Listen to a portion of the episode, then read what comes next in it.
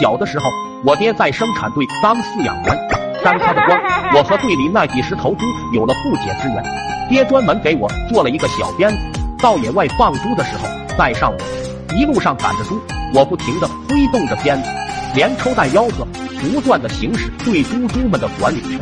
无论母猪还是小崽，谁不听话，上去就是一鞭子，日久天长被我驯服，淘气包爱作妖。我每天变着法的修理它们，这些猪也都变得很乖。到了放猪的饭点，爹只管往座上一坐，叼着小烟，十分悠闲。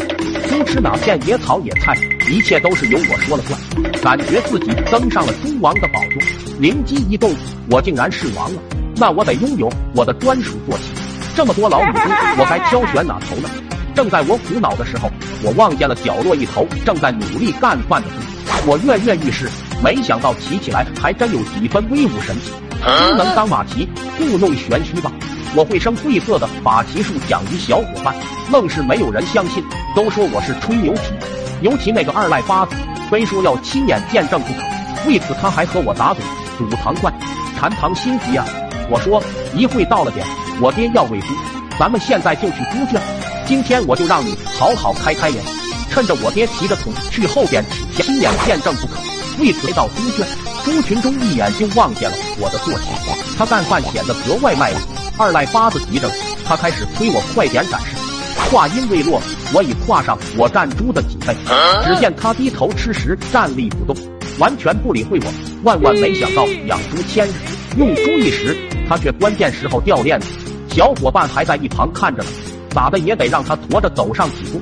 二赖八子说：“电视上面都是骑马要喊驾驾驾，要我也试试。”当我喊了一声“驾驾驾”后，他便偷偷在后边抬脚狠踹母猪的屁股，听一机灵，猛地向前窜了出去。妈呀！只听扑通一声，我被母猪甩落地上，头部刚好磕在食槽牙上，额头瞬间鲜血直流。听见我撕心裂肺的哭喊，二赖八子早已吓破了胆。他头都不回，撒腿就开溜。爹见状也惊慌失措，抱起我就往村东头卫生所跑。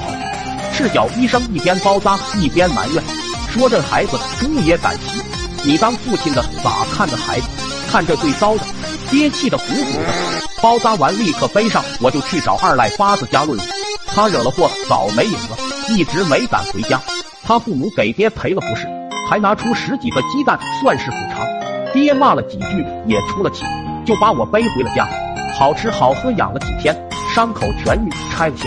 虽然不疼不痒，却留下了一辈子都无法根除的疤痕，记忆难抹，是因为印象太深刻。